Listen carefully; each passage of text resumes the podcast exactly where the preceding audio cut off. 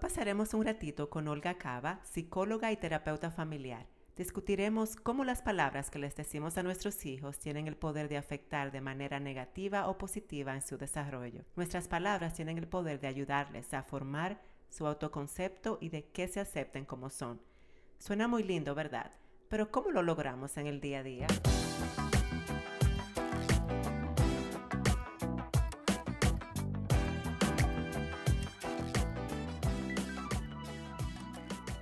Yo soy Patricia, mamá de Catalina y Sebastián, y soy la mamá entregada. Yo soy Estefania, mamá de Logan Kay, y soy la mamá amorosa. Y yo soy Grisel, mamá de Lucas y Penélope, y soy la mamá creativa. Y esto es Un, ratito, entre mamás, un podcast de conversaciones entre amigas sobre los retos y aventuras que nos trae la maternidad.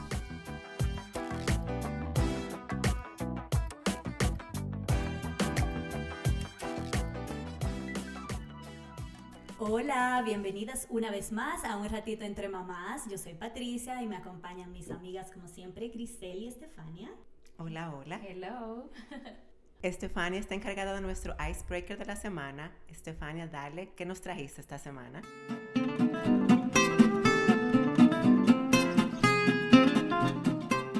Traje una sillita caliente. y adivinen para quién. ¡Qué miedo! Adivinen para quién. ¿Para Para. Sí, lo de la sillita caliente consiste sencillamente a- en algunas preguntas, hacerle una pregunta a cualquiera de las dos, pero en este caso yo dije, déjame tirársela a Patricia aquí. ¡Ay, Dios! ¿Estás preparada para la primera pregunta? No, no, no estoy preparada, pero dale. Bueno, es sencilla. La primera es, dime algún recuerdo de tu niñez que sea favorita, algo, algún recuerdo chulo de tu niñez que quieras compartir con tus Ah. oyentes. Ay, qué lindo. Bueno, los recuerdos más lindos que yo tengo de mi niñez, que me vienen así como de rápido, cuando yo me despertaba en la madrugada con miedo y mi papá me daba una orillita ahí al lado de él en la cama. Ay, Ay, qué, lindo. Tu mamá que te bloqueaba la cama. no está. Bueno, yo no sé, pero por algún motivo siempre yo me iba de ese lado y mi papá me recibía así como feliz de la vida. Y yo Qué creo que ese es uno de los motivos por los que al día de hoy yo a mis niños también lo dejo venir a mi cama cuando ellos quieran. Ay, qué bello.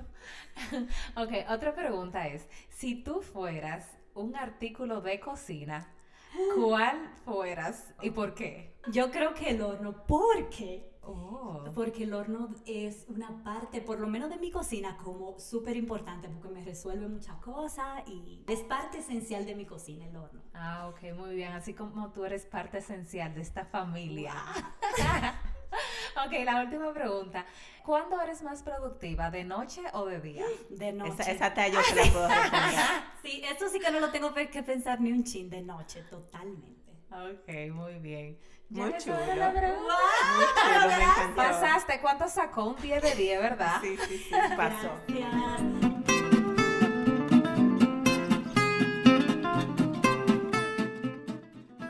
Bienvenida Olga, estamos muy contentas de que nos estés acompañando en este episodio para hablarnos de este tema tan interesante. Me dijeron por ahí que tienes un background increíble, entonces Oh, sí. yo voy a dejar que te presentes con más detalles y que nos hables un poquito de ti. Bienvenida. Buenas Bienvenida. Yo muy contenta de esta invitación y de ver cómo disfrutan ustedes de, de su programa, de la realización de su programa. Bueno, pues yo, eh, Patricia exageró un poco, ¿verdad? Porque es mi amiga, pero Te puso mira allá arriba. Muy bien. eso es el amor, el cariño de siempre. Bueno, eso hay mucho, hay mucho, de verdad. Eso sí, y es mucho. Yo soy psicóloga clínica y soy también terapeuta familiar y de pareja y también trabajo con el tema de las adicciones. Actualmente tengo una niña de tres años y bueno, me dedico principalmente a la docencia universitaria y a la consulta privada. Trabajo tanto con parejas como con personas que tienen, y parejas y familias, como con personas que tienen problemas adictivos. Ok. Ok, Qué chulo, excelente. Mira, y chulo. pensando bien, ¿qué clase tú das en la universidad? Ay. Yo también tengo un- una breve historia del pasado como docente universitaria. Bueno, mira, eh, es variado, porque como tengo ya mucho tiempo dando clases en la universidad y tengo un, un contrato de medio tiempo, eh, doy clases de psicología, de introducción a la psicología, Wow. doy clases de las intervenciones grupales, de psicología de las adicciones, psicología social, es variado. Tú ves que yo le dije a ustedes. Exacto, no, ¿Se lo dije o no se lo dije? Patricia no estaba exagerando. No, no, yo no estaba exagerando. No exagere. Ok, entonces para que vayamos entrando en materia, yo lo primero que tengo que decir es que Olga y yo fuimos juntas a la universidad y mm, una de las cosas como más básicas que tú aprendes en psicología, como de lo primero que tú aprendes es que los seres humanos somos una, eh, lo que nosotros somos, el resultado de lo que somos, es una combinación de factores innatos y de factores aprendidos, o sea, cosas que uno trae predeterminado por tu genética. Entonces, y que hay otra parte de, de lo que nosotros somos y que es una, una parte, un gran peso de lo que somos, es de lo que aprendemos eh, del ambiente que nos rodea, es decir, de nuestra familia, los amigos, el país del que somos, nuestra cultura y todo eso. Entonces, cuando yo pienso en eso, yo pienso que qué responsabilidad tan grande es saber que tú como mamá o tú como papá tienes una influencia tan fuerte en lo que tus niños se van a convertir cuando crezcan. Sí su personalidad, su temperamento, sus comportamientos, uno tiene mucha influencia sobre eso. Y yo sé que incluso hasta el lenguaje que nosotros usamos con ellos, la forma en cómo hablamos con ellos, pudiera tener una influencia en lo que ellos son. Pero yo quiero que sea Olga que nos responda esta primera pregunta. ¿Tiene el lenguaje que nosotros usamos con con nuestros niños un impacto en ellos, en su desarrollo y su personalidad. Sí, así es. Fíjate que, que uno como padre lo que espera de sus hijos es que sean felices, que logren cosas, que sean luego exitosos en la vida, eh, que, que, de alguna manera se cumpla o cumplan con, con, eso que la sociedad espera de ellos. Y muchas veces nosotros pensamos que esto se da como automáticamente, es decir, como que el tiempo irá generando estos hijos felices, estos hijos exitosos, mientras vamos pasando por la vida. Pero lo cierto es que lo que forma a esos hijos felices y hijos exitosos es lo que nosotros le decimos y lo que nosotros hacemos frente a ellos. es decir, la forma en que el autoconcepto de nuestros hijos se va a crear, eso que ellos piensan de sí mismos va a ser a través de lo que nosotros le digamos y a través de lo que nosotros demostremos. Entonces, eh, es fundamental el lenguaje, es fundamental. Y no solo el lenguaje verbal, sino el lenguaje no verbal. También va a jugar un papel muy importante.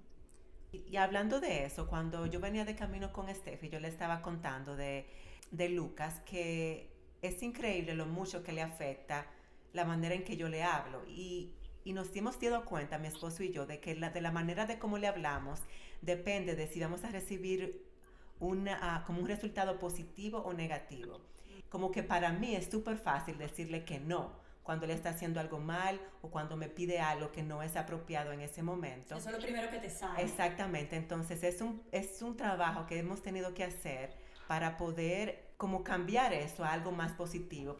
Olga, con lo que tú acabas de decir y también añadiendo el comentario de Grisel, yo quiero que me lo digan, no sé, tal vez como más plano, porque o sea, quiero saber qué, qué entonces, cómo le tenemos que hablar a nuestros niños. O sea, cómo es que tú sugieres que nosotros le digamos la cosa. Como a qué ustedes se refieren, porque yo tengo una idea en mi cabeza, pero tal vez esa idea está mal. Exacto, ¿A, qué tú te refieres? ¿Qué, ¿Cuál es el tipo de lenguaje que influye de manera positiva con ellos? Sí, mira, quiero explicar algo primero ustedes saben que el autoconcepto es lo que uno cree de uno mismo. Nuestros niños, cuando son muy pequeñitos, naturalmente no tienen claro lo que son, sino que van descubriendo lo que son de acuerdo a lo que nosotros le comentamos. El lenguaje nuestro irá creando qué son ellos. Por ejemplo, si yo quiero un hijo que se sienta, digamos, útil o un hijo que se sienta contento, ¿qué nosotros tenemos que hacer? Ofrecer frases que estimulen eso qué bien lo hiciste, o mira qué, qué feliz te ves cuando haces esto. Eh, la, la idea es que nosotros, con nuestro lenguaje, de manera llana, como dice Estefania, no tienen que ser con las palabras que yo estoy utilizando, sino con las palabras que usualmente uno usa en su casa, vamos construyendo esto. Vamos a poner el ejemplo de eh, Grisel, decía que usualmente le dicen que no porque se desesperan Primero tenemos que saber que es normal que no siempre utilicemos este lenguaje afirmativo. Ahora, porque somos humanos y las emociones muchísimas veces nos dominan y no siempre vamos a estar a la orden del día con la frase más bonita. Pero sí debería ser la norma esta frase bonita. En vez de no hagas esto, puedes hacer esto. Yo le voy a poner un ejemplo. Eh, con mi niña, nosotros, mi esposo y yo, tratamos de utilizar con muchísima frecuencia este lenguaje positivo y siempre cuando ella está haciendo algo, yo le digo, tú puedes hacerlo bien, lo estás haciendo muy bien. Y el otro día mi esposo estaba reparando una máquina y ella llegó y le dijo, vamos papi, tú puedes. Porque ella lo vio como esforzándose y le dijo, tú puedes hacerlo bien, lo vas a lograr. Entonces, esto, ¿verdad? Lo que nosotros queremos que ellos piensen, eso que hace que mi niña sea perseverante. ¿Cómo mi niña es perseverante? Porque yo usualmente les refuerzo esa perseverancia cuando se cae. Ella dice, no, mami, no ocupes, no te preocupes, yo puedo, yo puedo hacerlo. Es decir, pero porque este lenguaje está fomentando eso. Yo tengo varios ejemplos. Por ejemplo, para un hijo, para crear un hijo perseverante, ¿qué yo puedo hacer? Decirle, oye, vuelve a intentarlo. O para crearle o para fomentar el autoestima en mi hijo, ¿qué yo puedo decirle? Oye, mira, me siento muy feliz de que tú seas mi hijo, o me siento muy feliz cuando estás conmigo. No le estoy diciendo que me siento feliz cuando logra algo, estoy diciendo que me siento feliz por lo que es y porque él está feliz y porque está conmigo. Entonces, ah, este niño que hace dice, oye, estoy contento porque papi y mami me quieren, porque papi y mami, independientemente de lo que haga. Ajá, muy importante es eso. Pero, por ejemplo, hay veces como la, cuando tú le dices que no, di tú, por ejemplo, que tu niño dice, quiero dulce ahora mismo. O sea, ¿qué frase positiva sale en ese contexto? Ok, muy bien. Mira, eh, el lenguaje positivo y el lenguaje formador también pone límites. No es un lenguaje que permite todo, es decir, porque que nuestros hijos sean felices implica que ellos sepan manejar las frustraciones. Y manejar las frustraciones implica que en mi casa me pusieron límites y en mi casa me enseñaron que no todo lo que yo quería lo puedo lograr, porque así es la vida en el futuro, Hay muchas cosas que yo no voy a poder lograr. Entonces, un padre que pone límites ante una rabieta del niño por dulces, le dice, oye, mira, en este momento no, no tocan los dulces.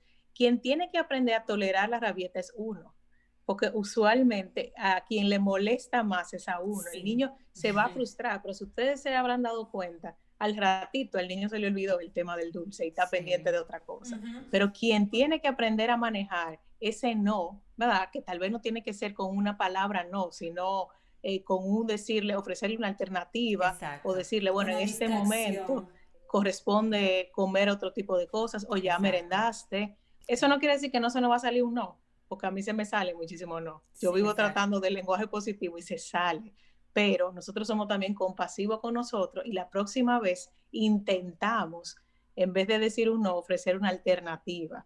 Poner límites es parte de un lenguaje formador positivo. Es decir, no podemos confundirnos con esto, no es todo, todo sí. Y mira, ahora que yo tengo a Sebastián así pequeñito, como que eh, está creciendo, está aprendiendo a pedir, a reclamar, pero todavía está muy pequeño para entender algunas cosas. Eso me pasa mucho con él, que él, él me dice, quiero tal cosa. Entonces, hora de comida, por ejemplo, y yo no quiero que se llene con cualquier cosa, sino que quiero que se coma su comida. Entonces, a mí me funciona mucho con él eso que tú dices, Olga, como de la distracción, como en vez de decirle, no, no te voy a dar eso, porque por experiencia te digo, si le digo, no, no vas a comer eso ahora, se me arma un rebú que para que eso termine, puede pasar rato y el niño llorando y reclamando lo mismo. Pero cuando yo lo distraigo, le hago un cuento, lo cargo, le hago cosquillas, le, lo que sea, le enseño una cosa. Ay, Sebastián, mira, tú me puedes ayudar a tal y tal cosa. Eso se le olvida. Y entonces yo puedo retomar, retomar como, ok, ahora es hora de comer. Por experiencia sé que funciona la distracción en vez de decirle que no o en vez de decirle que sí, también como de ceder y decirle, ok, ten, para que me deje tranquila.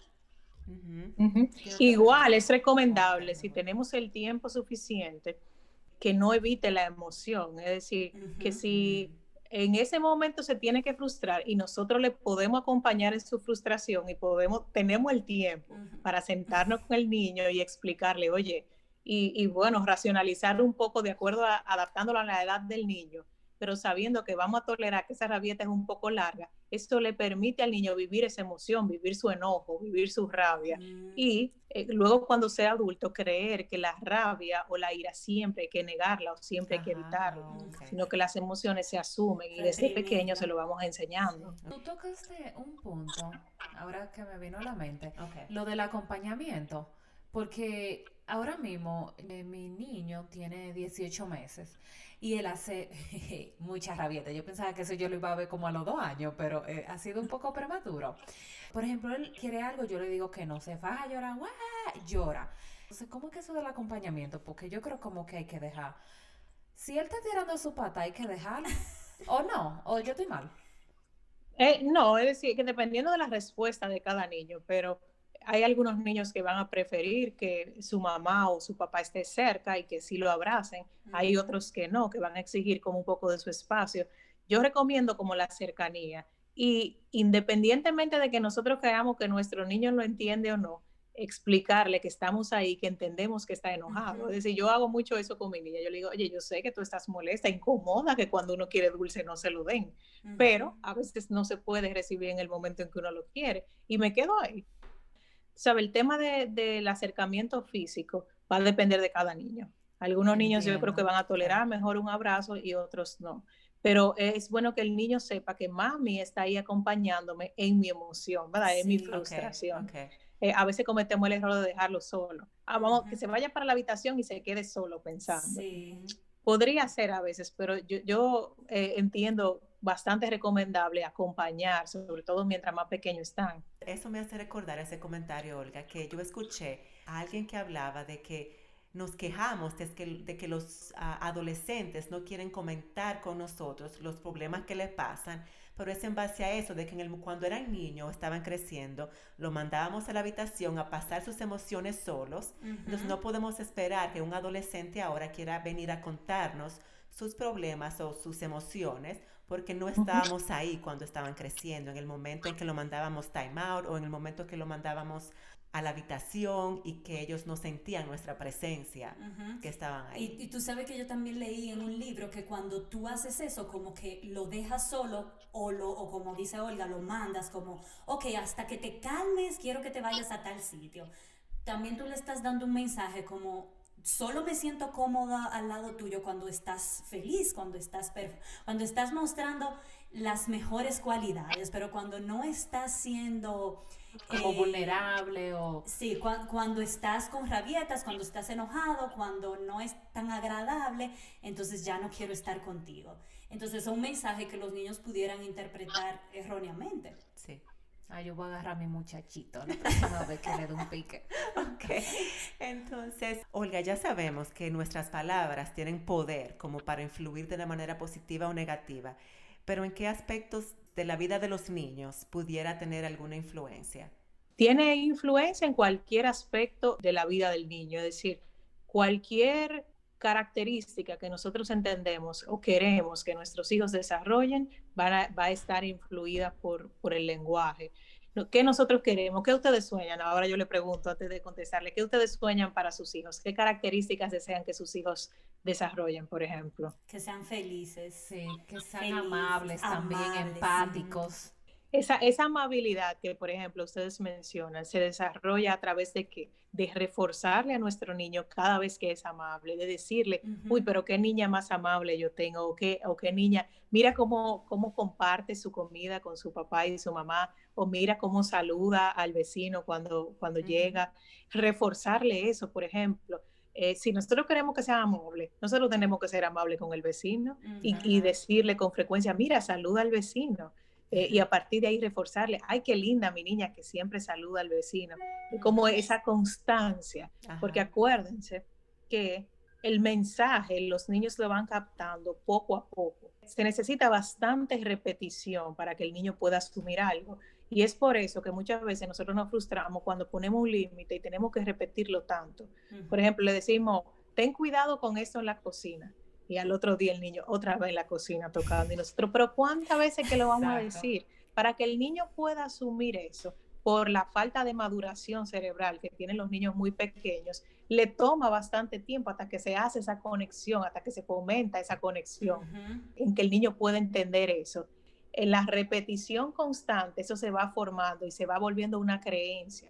Y sucede lo mismo a la inversa. Si nosotros constantemente le estamos diciendo cosas negativas, esta muchacha si es comelona, esta muchacha si es esto, esta muchacha si es aquello, en determinado momento de tanto repetir eso, se va a formar esa creencia y eso es sumamente difícil de borrar después. Cada vez que le decimos a niños reguerosos, reguerosos, se le va a quedar el regueroso y después él mismo va a decir, soy regueroso y va a ser regueroso, porque nosotros se lo repetimos. Y entonces, ¿cómo podemos cambiar eso? Porque a mí, me decían muchas cosas cuando chiquita. Yo creo que yo, yo acabé bien realmente, pero ok. Si, por ejemplo, ¿cómo tú puedes cambiar eso? Como, ay, qué niña tan reguerosa, porque tal vez la verdad, pero ¿cómo tú puedes cambiar eh, por ejemplo, yo leí que el de regueroso es muy bueno decir creativo, porque el niño regueroso es un niño que está creando, imaginativo. Entonces, cada, yo misma me autocorrijo a veces cuando digo, ay, cuánto reguero, porque la niña mía dice que mucho tollo. Y yo, ay, no, no, no, mucha creatividad, jugaste mucho y ahora tenemos que recoger. Entonces, yo le digo entonces eso, por ejemplo, ¿qué? creativa está mi niña hoy. Mira qué mundo creo. Vamos a recoger todo este mundo poco a poco, Estefania, porque tú no, eh, a ti te dijeron mucho reguerosa, posiblemente, porque a uno se lo dijeron pequeño. Entonces, por eso uno tiende a repetir esos patrones. Y los papás de uno se lo dijeron porque a ellos se lo dijeron también. Eh, eh, entonces, es algo como que va pasando de generación en generación y nosotros tenemos que ir cambiando eso en la medida en que aprendemos. Sí en la práctica eso es difícil. se, escucha súper bien y ahora mismo yo te estoy oyendo y yo estoy lista para mi día de mañana ser la más positiva. Pero en el, cuando se van presentando las, cosas se hace tan difícil porque se presenta una que tú no tenías preparada y tú dices, oh, y ahora. Tú sabes que funciona la práctica con uno mismo también, la compasión con uno mismo. Eh, ok, hoy, hoy, hoy tal vez eh, no, no cumplí todas mis expectativas como mamá, pero logré esto, pero logré aquello, pero hice esto. Es decir, como también ir ese lenguaje amable practicándolo con uno, porque mientras más uno lo practica, también con la pareja, también con los compañeros de trabajo, eso tiene que volver como algo global. Y en la medida en que se vuelve algo global, se hace fácil también con los hijos. Todavía es mucho más fácil porque los niños inspiran ternura. Sería como lo más fácil lo de ellos. Pero si lo vamos haciendo con nosotros, con nuestra pareja, con nuestros amigos, poco a poco, poco a poco. Olga, yo, yo tengo una pregunta. A mí me preocupa muchísimo lo que es la autoestima de los niños. ¿Y por qué lo digo? Porque yo siento que ahora mismo, algo que vemos mucho en adolescentes y en adultos, en uno mismo, es como mucha falta de como de ese amor propio, de esa autoestima, de, identidad, exactamente. ¿Cómo con mis palabras o qué palabras yo puedo utilizar con mis niños para reforzar lo que es la autoestima, ese amor propio, esa identidad propia que cada niño debe de tener? Sí, mira, lo más importante para la autoestima es que se refuerce lo que es tu niño y no lo que hace. Nosotros estamos acostumbrados a reforzar lo que los niños logran y hacen. Comiste bien, ay, qué bien comió. No, por el hecho de comer, ay, mi niño, solo por ser, eh, ya yo debo reforzarlo. De manera que el niño se acostumbra a recibir eh, halagos, a recibir, eh, digamos, ese amor, ese, ese cariño en, las palabras de papá y mamá, no solo cuando hace cosas. es un poco como, no es que los logros no se refuercen, pero es un problema muy común en la, eh, que yo veo en los adultos y es el tema del logro. Es decir, constantemente hay una búsqueda de logro porque entiendo y me enseñaron que el refuerzo de la gente yo lo voy a recibir cuando logre cosas, cuando haga cosas y el refuerzo yo lo tengo que recibir por lo que soy. En la medida en que el niño se siente amado por lo que se valora, se va a amar por lo que es, porque mami y papi me aman por lo que soy. O sea, es bueno eso. La influencia de la que tú has estado hablando, Olga, me imagino que es una influencia a largo plazo, ¿verdad? Es así, porque el autoconcepto, digamos, eh, se forma fundamentalmente en los primeros años. Es verdad que luego, en la adolescencia, los padres también tienen, como los amigos, ¿verdad? También tienen un peso importante en este autoconcepto, pero si viene sólido desde la infancia, desde lo que formaron nuestros padres, nosotros vamos a ser capaces de cuestionar aquellas cosas que nos digan nuestros amigos con mayor o menor facilidad. ¿Y hasta dónde llega eso? Hasta la adultez. En la consulta lo vemos con muchísima frecuencia. Autoestima baja, una, una baja valoración de su autoconcepto, de todo lo que son. Y cuando exploramos, sale al final la tía que siempre te decía eh, tal cosa, la mamá que nunca te dijo esto. Porque fíjense, no es solo lo que decimos, también lo que no decimos. Hay muchos padres que no dicen nada negativo, pero tampoco te dicen nada positivo. Entonces, tú te tienes que formar de acuerdo a lo que dice la, que te cuida, la vecina, la tía, el primo. O los papá y mamá tampoco dicen nada. Ok, Olga, entonces, ya que sabemos esto, y vamos a suponer que nosotras tres ahora ya estamos listas para de mañana en adelante ser las madres con lenguaje más positivo, pero ya hasta el día de hoy quizá no lo hemos sido tanto. ¿Hay alguna forma de nosotras empezar a corregir los daños que ya hasta el día de hoy pudiéramos haber causado con nuestro lenguaje? ¿Tiene solución? Sí, claro. Mira, te, te, voy a corregir algo, Patricia. A partir de mañana, ustedes están listas para hacer un poquito más positivas en su lenguaje.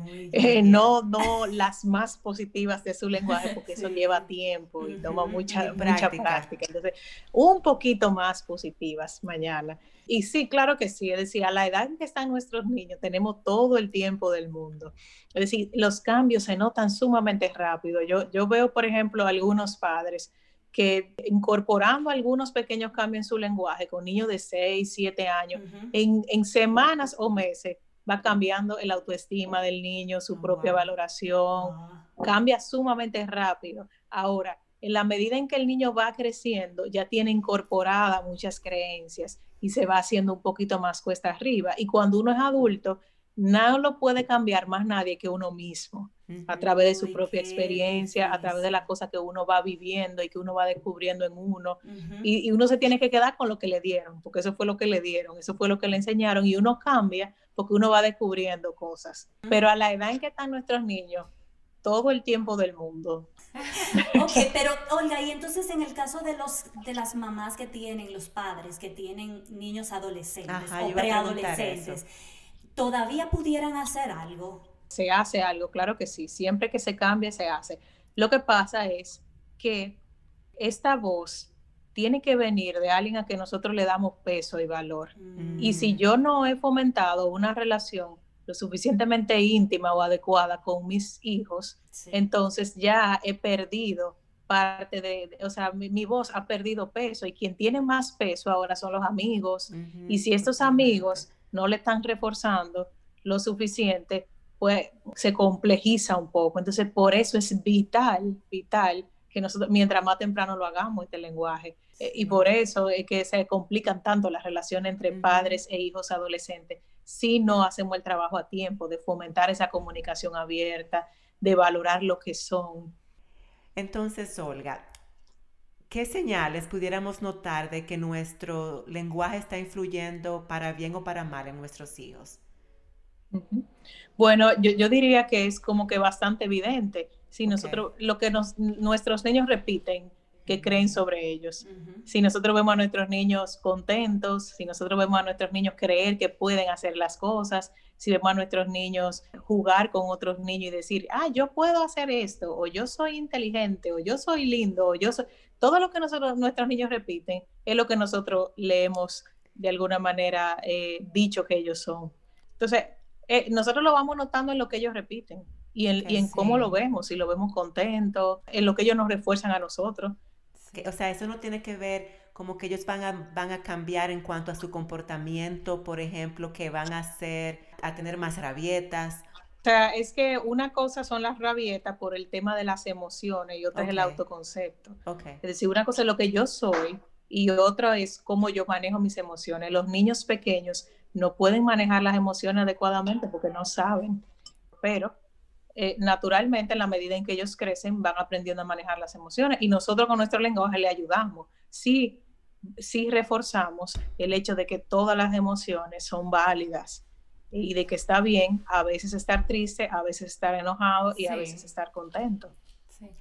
Algo que yo le hago a Logan cada vez que nosotros vamos a dormir, porque él es chiquito y todavía no habla, pero cada vez que nosotros vamos a dormir, que yo le pongo como en el saquito de dormir, como en el, en el sleep sack, que ya la luz está apagada, ya él está listo para dormir. Yo le digo como Logan, tú sabes que tú eres un niño bueno y bondadoso y tú eres un niño que ama a Jesús y tú eres un niño amable, tú sabes, como que yo le digo eso, yo no sé si él lo entiende o no, pero a mí me gusta como decirle esas cosas positivas antes de que se vaya a dormir, como para que se le procese y al otro día esté feliz. Se le meta ahí exacto. en el inconsciente. Qué lindo, me encanta eso. Sí, a mí también. Yo creo que te voy a robar esa Yo también, Estefania. Gracias, gracias por la Mira, está muy bien, Estefania, independientemente de que lo entienda o no, porque tú estás reforzando en ti también esa creencia. Entonces, mm, va a ser mucho más fácil que tú se lo repitas cuando él lo entienda. Wow, me siento una mamá estrella Olga, una pregunta que se me ocurre ahora es, escuchándote hablar de ese lenguaje positivo que debemos tener para que ellos creen su autoconcepto sano, ¿qué pasaría si nosotros con ese lenguaje pudiéramos nosotros crear el efecto contrario? Que creemos estos niños que luego sean muy creídos y que de adultos sean ese adulto típico que se cree el más inteligente, el, mejor en todo. ¿Tú crees que, tendrá, eh, que pudiera tener una influencia también? Mira, yo creo que lo que buscamos con el lenguaje formador es que nuestro hijo sea consciente de, esos elementos de su autoconcepto que tiene de forma positiva. Eso no quiere decir que los tiene todos, no quiere decir que tiene todas las características más positivas del mundo, sino que nosotros le estamos resaltando todo aquello bueno que nosotros entendemos que él tiene. En la medida en que nosotros somos también capaces de poner límites, el mismo niño va descubriendo las limitaciones que tiene. Eh, y cuando nosotros le permitimos aceptar esas emociones relacionadas a sus limitaciones, entonces les estamos ayudando a entender que, que, a pesar de que tiene todas esas características positivas, no, no tiene todo, ¿va? o sea, uno puede lograr todo en la vida o no se puede hacer todo en la vida. Yo, yo pienso que la misma vida le va poniendo como los retos que le permiten conocer esas debilidades. Y nosotros tenemos que estar ahí para decirle, yo te quiero por lo que tú eres, no por esa debilidad que tú tienes, sino por lo que tú eres, incluyéndolas también, esas debilidades. yo, no creo que haya exceso de, lenguaje positivo. No, me parece a mí que vayamos a hacer daño con eso. Sí, a veces me preocupa el tema que tú dices un poco de cierto egocentrismo, pero yo, yo, creo que el egocentrismo se da cuando nosotros en ningún momento le permitimos vivir sus limitaciones. Si nosotros somos capaces de permitir que él asuma sus limitaciones, sencillamente lo que estamos formando es autoestima saludable, autoestima sana. Olga, ya así para concluir, me gustaría que tuvieras como un consejo final, un último mensaje para los padres que nos están escuchando. Mi, mi principal consejo yo creo que es hacia los mismos padres en relación a la paciencia que debemos tenernos en aplicar este lenguaje positivo para nuestros hijos. Estamos todos aprendiendo, estamos leyendo mucho, formándonos mucho, pero sabemos que llevarlo a la práctica conlleva mucho esfuerzo. Entonces, si somos compasivos con nosotros mismos, es, mucho más fácil que nosotros no nos rindamos en el camino. Pero si, si nos exigimos ser como los padres con el lenguaje más formador al otro día, es posible que nos cansemos y digamos, no, esto no es para mí, yo mejor sigo en mi, en mi lenguaje como yo puedo. Pero si lo vamos haciendo poco a poco, sabiendo que a veces vamos a fallar y otras veces lo vamos a hacer bien, yo creo que, que, podemos ser más permanentes. Y al final la permanencia, eh, yo diría, la perseverancia en este lenguaje tiene que ser más importante que que lo hagamos súper bien una semana y dos semanas no, sino que tratemos un poquito cada día de ser padres con un lenguaje más formador. Olga, no tenemos palabras para agradecerte tu tiempo, el tiempo que nos regalaste con tanta información valiosa. Pero antes de que, tú, de que nos despidamos, yo quiero que tú des tus contactos, que tú nos cuentes dónde te encontramos, la gente que quiera eh, saber más de ti o que quiera consultar contigo. Sí, yo estoy disponible en, en Santiago, República Dominicana, en la unidad de psicología especializada y pueden contactar a través de mi teléfono 809-223-7997. ¿Tienes alguna cuenta en Instagram? Sí, me pueden seguir también en eh, arroba Olga Cava o Cava Psicología o Cava guion bajo Psicología. Por ahí estoy dando algunas informaciones también. Ah, Perfecto. muy bien.